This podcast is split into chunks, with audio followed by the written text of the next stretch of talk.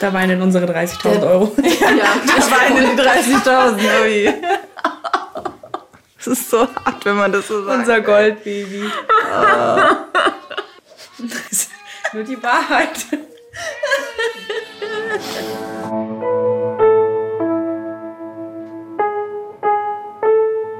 Eltern ohne Filter. Ein Podcast von Bayern 2.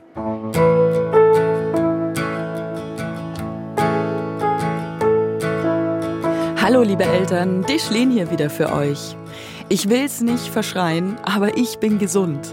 Russland musste ja letzte Woche leider wegen Krankheit die Segel streichen. Aber ihr habt sicher seine letzte Folge mit Christian gehört, dem Samenspendervater. Und wir knüpfen jetzt heute quasi nahtlos an dieses Thema an. Nur nähern wir uns diesmal von der anderen Seite. Denn ich habe mich nämlich mit zwei Müttern getroffen. Ihr habt von Russland schon so ein bisschen was über diese Stiefkind-Adoption erfahren. Und die spielt heute auch wieder eine Rolle. Und Samenspende natürlich. Denn Julia und Laura, meine heutigen Gäste, sind verheiratet und die zwei Mamas eines kleinen Babys namens Malte. Jetzt endlich auch offiziell. Hallo, hi. Hallo, grüß Julia, dich, hi. Julia, freut mich sehr. Ich habe die Familie in einem Vorort von München besucht. Abends um halb sieben komme ich an, Julia macht die Tür auf und ich komme so ins Wohnzimmer. Da sitzt dann die Laura mit einem strahlenden Malte auf einer Spieldecke. Hallo Malte, grüß dich. Das Süßer. Du bist ja ein niedlicher. Hey. Und so fröhlich. Bist du gut drauf? Hallo. So gut gelaunt wird Malte leider nicht den ganzen Abend bleiben. Ihr ahnt es ja schon. Lauras Schwester Lisa sittet ihn zwar liebevoll im Hintergrund, aber da sind leider so ein paar gemeine Zähnchen unterwegs, die ihn quälen. Und außerdem sitzen da ja die Mamas mit einer fremden Frau und alle lachen und reden so spannendes Zeug anscheinend. Und das ohne ihn. Und schon wieder. Denn vor kurzem erst war ein ganzes Fernsehteam vom Bayerischen Rundfunk bei der jungen Familie zu Hause, um sie auf ihrem Weg zur Schwangerschaft und Familiengründung zu begleiten. Und jetzt kommt wieder die lustige Vorstellungsrunde. Sollen wir mit der Julia vielleicht ja, bitte, anfangen? das wäre super. Dann kann ich mir das diesmal abgucken. mal vorstellen, Julia. Ähm, also ich bin die Julia, ich bin äh, 27 Jahre alt und wohne mit meiner Frau und unseren inzwischen drei Katzen und dem Malte äh, in der Nähe von München. Äh, wir sind äh, eine kleine, manchmal in Anführungszeichen spießige Familie, würde ich sagen, und fühlen uns hier ganz wohl. Dann mach du mal weiter, Laura. Genau, ich, ähm, ich bin die Laura, bin jetzt 30. ja, und wie gesagt, wohne hier mit der Julia und äh, wir haben uns hier so ein kleines, schönes Nest für uns sechs mittlerweile jetzt geschaffen und sind hier einfach mega happy und freuen uns jetzt, dass Gott sei Dank auch alles durch ist und wir jetzt einfach entspannt zwei Mamas sein können und diese ganze Zeit jetzt einfach mal wirklich in Ruhe genießen können. Jetzt ist es endlich soweit, jetzt gell? ist einfach alles durch, ja. Seit wann ist es jetzt soweit? Äh, jetzt musst du mir helfen, Julia. Das Urteil wurde gesprochen. Im Dezember. Im Dezember, genau. Und ja, jetzt können wir uns dann eigentlich dran machen, die neue Geburtsurkunde ähm, in, in Auftrag zu geben oder wie sagt man das? Zu beantragen. Zu, beantragen, danke. Äh, und dann kriegen wir die irgendwann zugeschickt und dann haben wir einfach unseren Schrieb, Mama und Mama und Malte und fertig. Die Geburtsurkunde. Das Normalste der Welt eigentlich. Kriegt ja jedes Kind bei der Geburt. Aber Malte braucht eine neue. Denn die aktuelle stimmt gar nicht mehr. Oder hat eigentlich auch noch nie wirklich gestimmt. Denn nach der hat Malte nur einen Elternteil. Mama Laura. Das stimmt aber ja nicht, denn seine zweite Mama ist ja ganz klar Julia. Aber lasst uns doch mal ganz von vorne anfangen, wie sich Julia und Laura kennengelernt haben. Ich finde das wichtig, weil es zeigt, welche Art von Beziehung die beiden führen.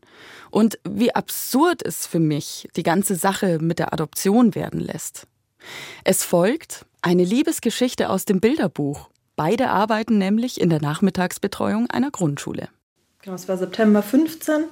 Genau, da war ich dann gerade fertige Erzieherin. Julia hat äh, ihr Praktikum dort angefangen, war aber in einer anderen Gruppe wie ich und hat dort gearbeitet. Und na klar, man läuft sich halt tagtäglich dann über den Weg und ähm, Habt ihr euch so über den Sandkasten, über den Hof hinweg ja. Blicke zugeworfen? Ja. ja, doch. Also es war, war schon so, dass man natürlich ja, tagtäglich miteinander verbringt. Und am Anfang war das aber so ganz so, nee, das ist eine Kollegin und das, das wird sowieso nichts. Also von Lauras Seite aus. Ja, also ich rede, ich rede nur von meiner Seite. Die vernünftige, ähm, offensichtlich. Ja. ja. Nee, Schon länger im Business. ja, ja, genau. Ja, für mich war das wirklich ein, ein ganz großes Thema, weil ich mir dachte, nee, das ist meine Arbeit und ich war auch schon immer so, dass Arbeit und Privat, das, das will ich trennen und das muss ich auch ganz klar trennen und, und deswegen konnte ich mir das nie vorstellen, mit meiner Kollegin zusammenzukommen und letztendlich zu heiraten, eine Familie zu gründen. Also das war für mich so eine utopische Vorstellung. Das ging gar nicht in meinem Kopf. 2016 hat sich aber diese strikte Einstellung bei Laura dann doch noch geändert. Und die beiden wurden ein Paar. Erst noch geheim vor den KollegInnen, aber dann auch ganz offiziell. Das hat sich sowieso jeder gedacht, ja. also das muss man auch dazu sagen. Also wir konnten es nicht wirklich geheim halten. Nee, nicht wirklich. Wie bei so manchem Paar kam dann natürlich bei den beiden irgendwann die Frage auf nach möglicher Familiengründung. Ziemlich schnell sogar. Naja gut, vielleicht auch deshalb, weil ja schließlich beide auch die Arbeit mit Kindern als ihren Beruf gewählt haben. Also eine Idee bei mir war schon immer da. Also ich wusste schon immer, ich will Kinder, ich will ähm, eine Familie. Bei mir war das aber noch nie so definiert, ähm, ich will jetzt einen Mann oder eine Frau oder also das war für mich nie so ein großes Thema, weil ich wusste einfach, ich will Kinder haben und für mich ist, wenn ein Kind da ist, ist Familie irgendwie. Und bei dir war es ja eigentlich auch so, du wusstest schon immer, du willst Familie auf jeden Fall haben. Mhm. Und das war auch so, so ein Kriterium, klingt ein bisschen böse, aber wir haben uns ganz früh darüber unterhalten, so, wie ja, wir es gegenseitig sehen. Ja. Wäre die Julia jetzt da gewesen und gesagt, nee, um Gottes Willen, Familie will ich nie haben, dann hätte das nicht funktioniert. Genauso, mhm. wenn ich zu Julia gesagt hätte, du, nee, sorry, aber ich will nie Kinder haben, das hätte einfach nicht funktioniert, sondern wir haben ganz früh ganz klar irgendwie definiert, was wollen wir voneinander, was wollen wir von unserer Beziehung, was wollen wir für unser zukünftiges Leben und so in welche Richtung soll es gehen. Genau, ne? und das war ein ganz großer Aspekt oder ein ganz, ganz großer Punkt für uns, dass wir als Paar wollen Familie. Das war uns so wichtig, dass wir auch gesagt haben, gut, hätte das nicht funktioniert, wenn wir jetzt Sorry, nicht hier. Nee. Hätte ich dich in den Wind geschossen. Waren noch andere Erzieherinnen in der gleichen Kita vielleicht? Ja, wir haben ja fast nur Frauen, aber äh, keine, die mir so gut gefallen hat. Oh.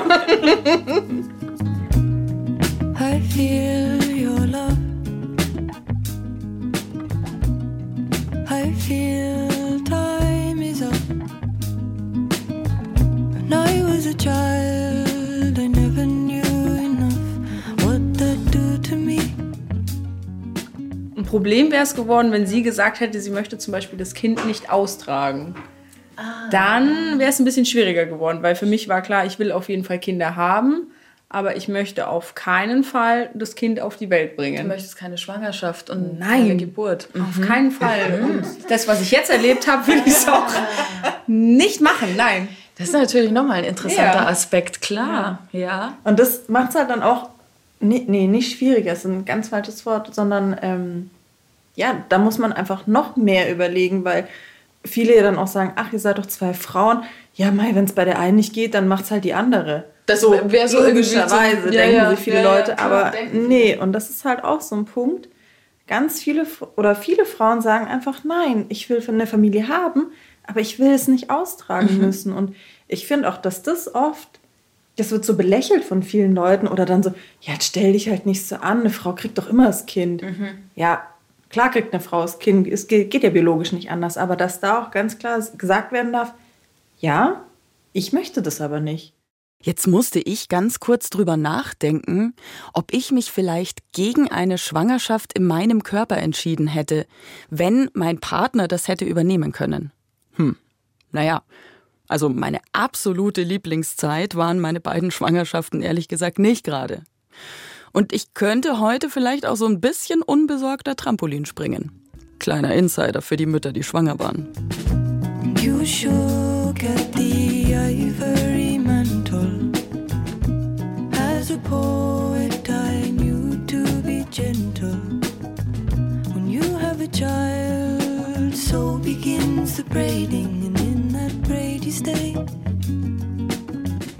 Auch das war für uns ein ganz wichtiger Punkt, dass wir nicht dastehen wollten und uns darüber nicht klar sein wollten, sondern das musste irgendwie, gerade ich, ich bin auch ein sehr, ach, ja, nicht ordnungsliebend, aber einfach für mich, es muss irgendeine Struktur da sein, irgendein so ein gemeinsames Ziel und das hatten wir von Anfang an immer zusammen. Du bist Egal. ein Planungsmensch ja, eher. Ja, so ganz eklig, so ganz schlimm, ganz, es muss alles durchgeplant sein. Ist das bei dir komplett anders? Also so planen muss ich nicht unbedingt was. Ich finde wichtig, dass man was anspricht und dass man weiß, wo es jetzt lang geht, wie mit dem Kinderthema. Und dann schaut man einfach mal, was passiert. Aber es muss jetzt nicht so straight so ein Weg. Also ein Ziel gehen. irgendwo in der Ferne Irgendwo, ja genau. Wir haben beide das gleiche Ziel. Aber, ja genau. So. Ja. Ah, okay. Ich weiß ja nicht, wie es euch da geht, aber ich finde solche Rollenverteilungen in Beziehungen immer total spannend. So interessant, wie jede Person jeweils tickt und was das dann in der Dynamik der Beziehung bewirken kann. Gerade wenn es mal schwierig wird. Und das wurde es für Julia und Laura. Denn einen Kinderwunsch als lesbisches Paar zu haben, ist ja schön und gut, aber wir alle können uns schon denken, dass das jetzt so einen gewissen Aufwand bedeutet.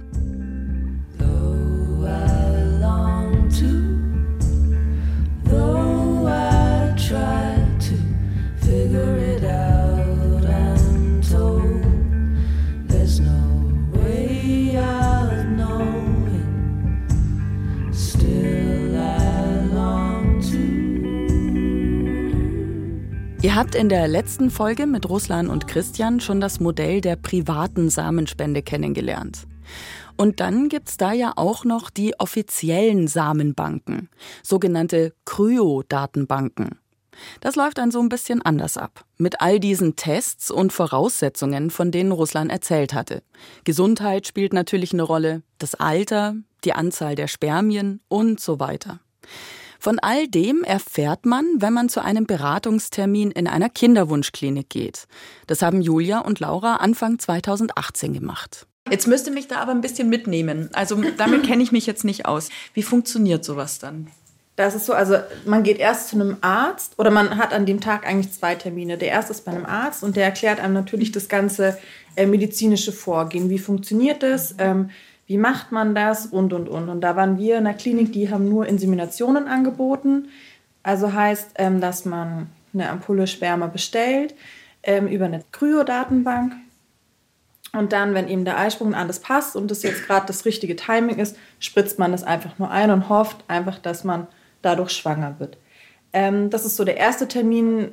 Danach sind wir weitergegangen zu einer Psychologin, die uns halt nochmal ähm, ja, einfach aufgeklärt hat, wie diese Spendeauswahl läuft. Dass geschaut wird, zum Beispiel vom Optischen, gehen die nach der Julia. Also sie suchen einen Spender mit grünen Augen, mit dunklen Ach, Haaren, ähm, von der Statur so ungefähr wie die Julia, dass man sich einfach besser mit dem Kind ja, identifizieren kann, wenn es auf der Welt ist. ist natürlich alles so eine, so eine Wahrscheinlichkeitsrechnung. Ich meine, Klar. Äh, ob das jetzt wirklich dann mit dunklen Haaren irgendwie irgendwann hat oder so. Also der Spender, den wir jetzt ja. hier hatten, der sieht nicht so aus wie ich. Also der hat zum Beispiel blaue Augen. Also sie versuchen es so gut wie möglich und sie fragen einen dann auch immer davor, hey, wir haben jetzt den und den Spender, dann gibt es so ein paar Eckdaten, ist es okay für euch oder sollen wir weitersuchen? Und wir haben halt gesagt, es ist vollkommen in Ordnung. Ähm, und habt ihr dann, seht ihr dann Fotos davon oder? Nee, das ist nur in den amerikanischen Sitcoms so, dass es dann so nee, Foto in, in Dänemark oder Holland gibt es ah. so äh, Datenbanken und da gibt es dann zum Beispiel auch Kinderfotos von den Spendern und die schreiben einen Brief und so. Da gibt es mehr, und so. mehr Ach, Informationen. Ja. Das ist nur hier in Deutschland ist ja. das nicht so. Nee, hier ist das nicht. Ja.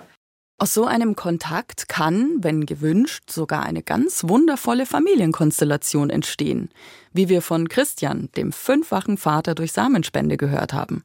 Übrigens, habt ihr auf unserem Instagram-Kanal schon gesehen, dass sich eine der Mütter eines seiner Kinder auch im Kommentar zu Wort gemeldet hat? Aber wir konnten uns ja auch entscheiden, mhm. zum Beispiel. Das war, ja genau, wir konnten uns noch entscheiden, ob, der, ob das Kind dann quasi den, den Spender mal kennenlernen kann. Und da waren wir sowieso von Anfang an offen dafür. Also das ah, okay. wollten wir sowieso. Aber trotzdem haben wir nicht mehr Informationen bekommen. Ich weiß nicht, ob da Deutschland nicht so weit ist mhm. oder also in Dänemark oder so hat man auch gesehen, da gibt es so Internetseiten, da gibt es auch verschiedene Möglichkeiten. Kann auch anonym sein oder du erfährst halt irgendwie ein paar Eckdaten über ah, den. Okay. Das kann man sich dann ah, aussuchen. Ja. Das heißt, das, das tritt dann erst in Kraft, wenn der Malte 16, 16, 16, genau. ja. Dann kann er quasi ähm, über die, über die Kryobank ja. eine E-Mail anrufen, wie auch immer. Man kann halt den Kontakt anfordern mhm. und der Spender muss sich dann auch melden. Also mhm. das haben wir extra angegeben, dass es dann auch wirklich der Kontakt, wenn das gewollt ist, ähm, entsteht. Das ist das Grundrecht auf Kenntnis der eigenen Abstammung.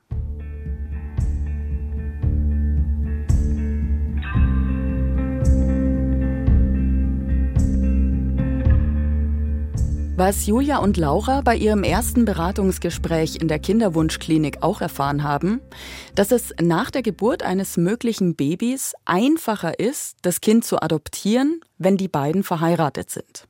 Adoptieren? Ja. Wir sind wieder bei der Geburtsurkunde.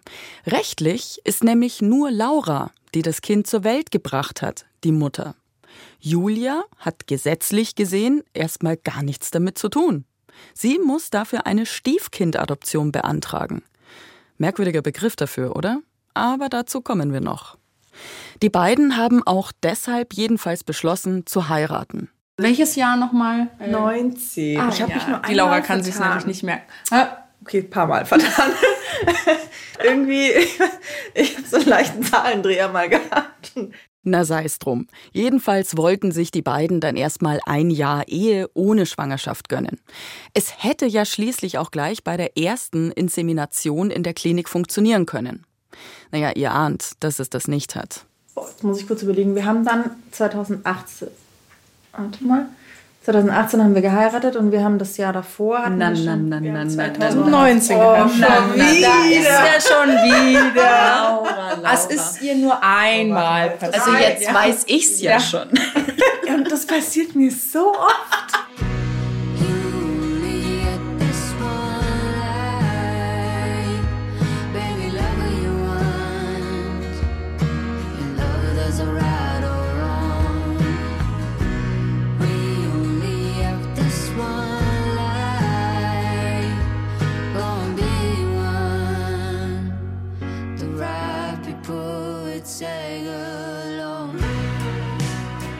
Genau, und dann sind wir da ganz optimistisch reingestartet in den Kinderwunsch. Das kostet ja auch, oder? Oh, ein Heidengeld kostet es ja. Also. Gib mir mal eine grobe Hausnummer. Eine grobe Hausnummer von einem Versuch, von den Voruntersuchungen, von dem insgesamt, was wir gezahlt haben. Welche Hausnummer hättest du denn gerne? Sagen wir mal das Starterpaket. Starterpaket, okay. Starterpaket ist so ungefähr 200 Euro Beratungsgespräch mhm.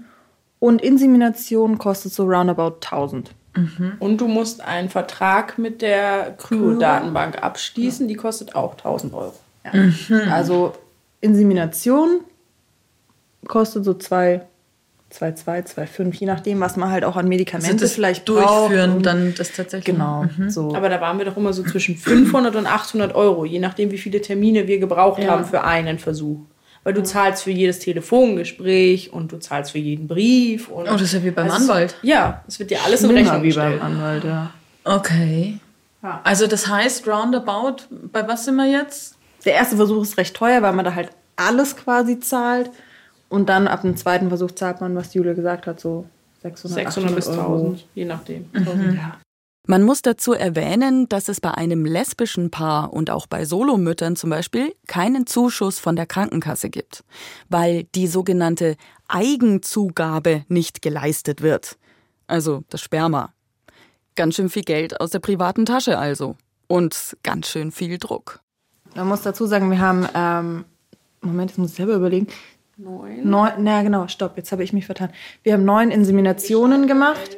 Dann hatten wir eine ähm, IVF und dann hatten wir theoretisch zwei ICSIs und bei der zweiten ICSI haben wir es dann geschafft. Weil wir bei der Hausnummer vorhin waren. Also gut 30.000 Euro hat das Paar gezahlt für das komplette Prozedere bis zum Erfolg. Deswegen sagte Julia am Anfang auch, da weinen unsere 30.000 Euro. Ich versuche euch diese Methoden jetzt mal kurz runterzubrechen. Die Insemination hat Laura ja schon beschrieben. Sperma am fruchtbaren Tag einführen, abwarten. Bei einer IVF dagegen werden Eizellen entnommen, dann werden Spermien im Reagenzglas dazugegeben und man guckt, was passiert. Und bei den ICSIs, ICIS, da überlässt man quasi nichts mehr dem Zufall. Und die Spermien werden direkt in die Eizelle injiziert. Gleiches Prozedere im Endeffekt. Ich hatte nur andere Medikamente. Also viel, viel stärkere Medikamente, viel, viel mehr von der Indikation her. Das sind die ähm, Hormone, die man dann genau. dafür extra nehmen ja. muss, noch Spritzen. zusätzlich. Spritzen, Spritzen, und Gel musste ich mir auf den Oberarm tun. Also ich glaube, zum Schluss hatten wir drei, vier verschiedene Spritzen, die sie an einem Tag nehmen ja. musste. Also der ganze Bauch war irgendwann blau-lila gescheckert und der Oberschenkel shit. und ähm, ja, war. Das, was war macht denn das mit eklig. der Psyche bei euch beiden auch? Also manchmal weiß ich gar nicht, wie wir da durchgekommen sind, aber ähm, jeder hat es auch so ein bisschen auf seine Art und Weise verarbeitet und trotzdem haben wir halt dann versucht, wieder einen Weg zusammenzufinden, aber also was wünscht man einfach niemanden. Ja. Also ich weiß nur, wie ich bin, wenn ich meine Tage habe. Mhm. Das war das Ganze nochmal potenziert auf 100 mehr oder weniger. Ja, also es gab echt auch krasse Phasen, wo ich wirklich so richtig Gehirnfasching gefeiert habe. Also da ging gar nichts mehr. Da war da war ich für mich total durch und ich habe mich auch selber so krass genervt. Ich wäre mhm. am liebsten ausgestiegen, wäre woanders hingegangen, aber ich weiß nicht, ich glaube, ich war nicht immer der gemütlichste Zeitgenosse in der Zeit. Ähm ja, also ich, ich habe mir eh schwer getan, weil sie hat mir einfach wahnsinnig leid getan und ich wusste schon, was meine Aufgabe ist, dass ich sie unterstütze, aber ich dachte mir immer, ich kann das, ich kann gar nicht so viel für sie tun, was sie alles erleiden muss oder mitmachen musste und trotzdem hat die Laura mir immer wieder gesagt, das, was du machst, das ist genau das Richtige. Aber ich habe immer, ich muss mehr machen. Was kann ich noch machen? Was soll ich noch machen? Ich will machen, aber. Also du sagst immer so, ja, du warst halt nur für mich da. Erstmal dieses nur ist, ist, schon, ist schon viel. Also das ist nicht, du warst nur da, sondern dieses einfach in jeder Situation zu wissen, da ist jemand und das ist einfach, ähm, egal ob das jetzt mal diese Sektfrühstück-Geschichte war es war so viel, was sie gemacht hat, auch wo das mit den Spritzen losging. Ich weiß bis heute nicht, was in den Spritzen drin war, geschweige denn, wie ich das hätte zusammenmischen müssen. Das lag immer am Tisch, lag die Spritze, dann lag da so ein kleines Desinfektionstüchlein. Wenn ich mich gespritzt habe, kam sie zum kleinen Pflaster und hatten mir das Pflaster aufgeklebt und ein Küsschen drauf. Also ich, das ist schon so viel gewesen. Einfach nur diese, ja, dieses un, unbeschreibliche, liebevolle Dasein, was, was schon so viel wert war.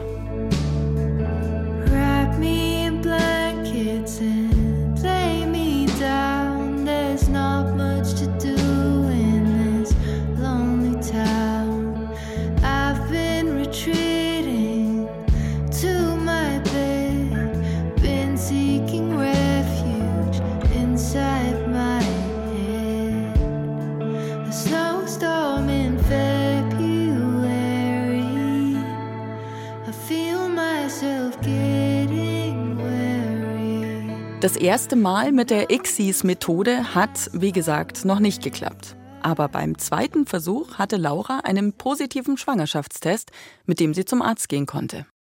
Und dann war Ultraschall und auf einmal nur so dünn, dünn, dünn, dünn. Dünn, dünn. Ich so, oh Gott, ich saß auf diesem Stuhl. Du kannst jetzt nicht heulen, du kannst nicht heulen, du kannst nicht heulen. Im Endeffekt habe ich dort geheult. Und zwar so dermaßen, also noch nie in meinem Leben, glaube ich, so geheult wie in diesem Moment.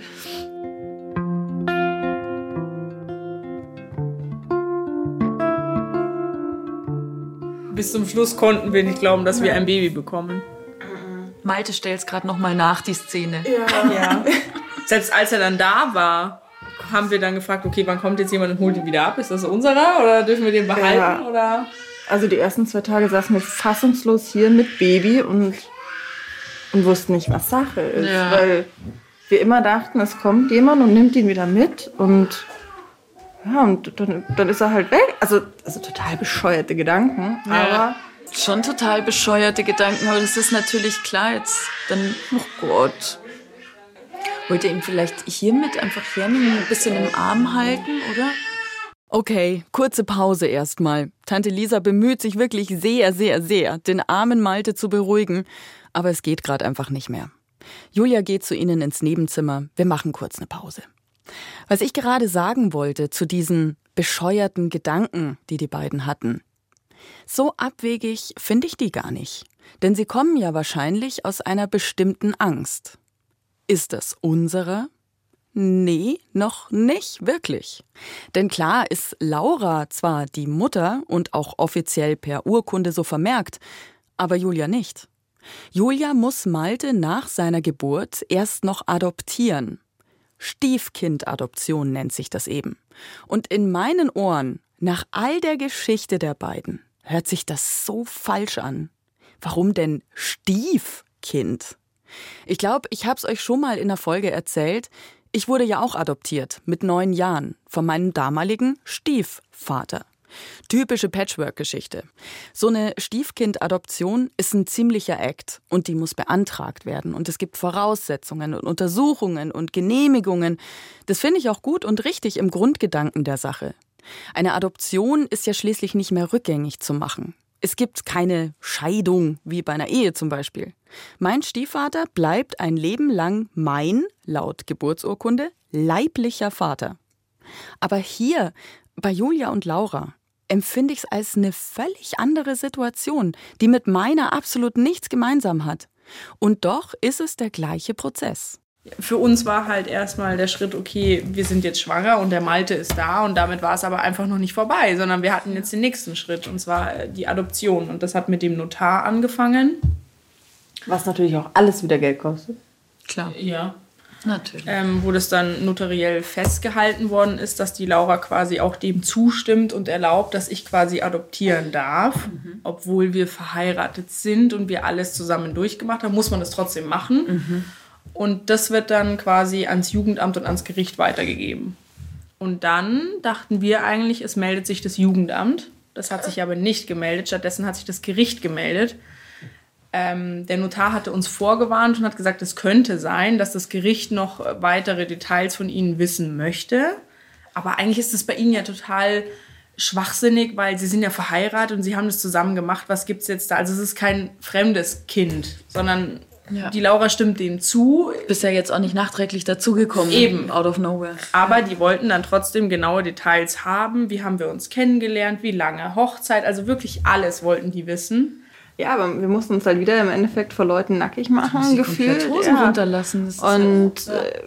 wegen einem ganz normalen Prozess, was ja. jetzt irgendwie bei, eine, bei einer Vaterschaft durch die Ehe einfach automatisiert ist. Ende der Geschichte. Gibt es gar nichts weiter. Und die Julia musste wirklich einen, also einen Lebensbericht schreiben. Also sie musste das alleine, einen Lebensbericht schreiben quasi und es gab auch, sie musste zum Arzt, sie musste einen Hör- und einen Sehtest machen, ob sie denn in der Lage ist, Mutter zu sein. Wo ich mir denke, hä, Leute, ganz ehrlich, habt ihr mal nachgedacht? Blinde und taube Menschen kriegen auch Kinder.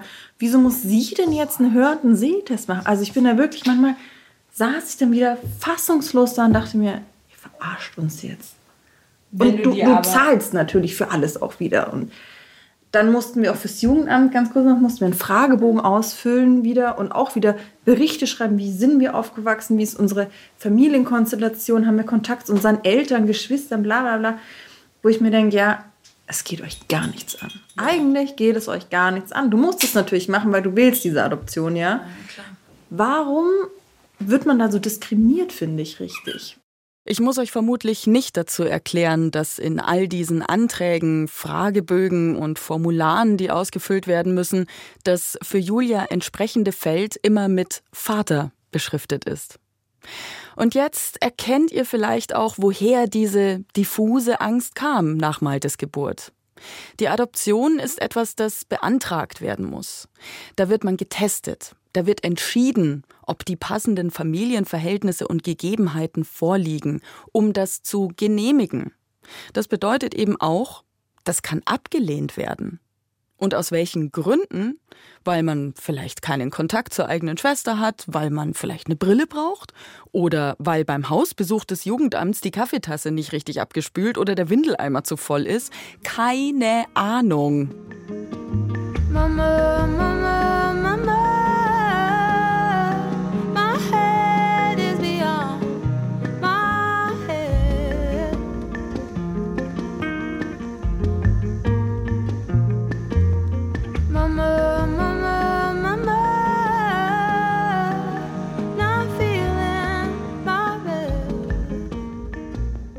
Ich hatte euch zu Beginn der Folge schon erzählt, dass Julia und Laura von den Kolleginnen für eine Fernsehserie begleitet wurden. Drei Paare, ein Ziel. Ihr findet die fünf Folgen in der ARD Mediathek. Unter anderem ist die Kamera auch beim letzten abschließenden Besuch der Frau vom Jugendamt mit dabei. Eine sehr freundliche und entspannte Frau. Ja, natürlich spreche absolut nichts gegen die Adoption, beruhigt sie Julia im Film. Und wir sehen, wie ein Stein von Julias Herz fällt. Like a domino, my head is falling into my chest. Sieben Monate ist Malte jetzt alt. Jetzt im Februar, nach dem Urteil des Gerichts, können Julia und Laura seine neue Geburtsurkunde beantragen. Und mal sehen, ob da dann Julia diesmal als seine Mutter bezeichnet wird. Darauf sind die beiden noch gespannt. Und dann können sie sich endlich nur noch auf ihren Sohn konzentrieren. I stop and wonder how this happened after all. It's been coming ich danke euch, dass ihr euch die Zeit genommen habt, so viel Zeit genommen habt in Sehr gern. eigentlich sowieso schon so stressigen. Ja, jetzt ja nicht mehr. Gerne. Jetzt ist endlich Ruhe. Jetzt ist Ruhe, ja. ja. Let's quit this contest Eltern ohne Filter ist ein Podcast von Bayern 2. Die Redaktion hatte Sibylle Giel und produziert hat Anja Beusterin. Auf unserem Eltern ohne Filter Instagram-Kanal haben wir ein paar Ausschnitte aus dem Film Drei Paare, ein Ziel von Julia und Laura für euch. In der ARD-Mediathek seht ihr die beiden und noch zwei andere Paare mit Kinderwunsch auf ihrem jeweiligen Weg. Ich freue mich, wenn ihr uns folgt und wenn ihr auch den Podcast abonniert, damit wir noch viel mehr filterlose Eltern werden und uns gegenseitig unterstützen können. Alles Liebe, eure Schlien.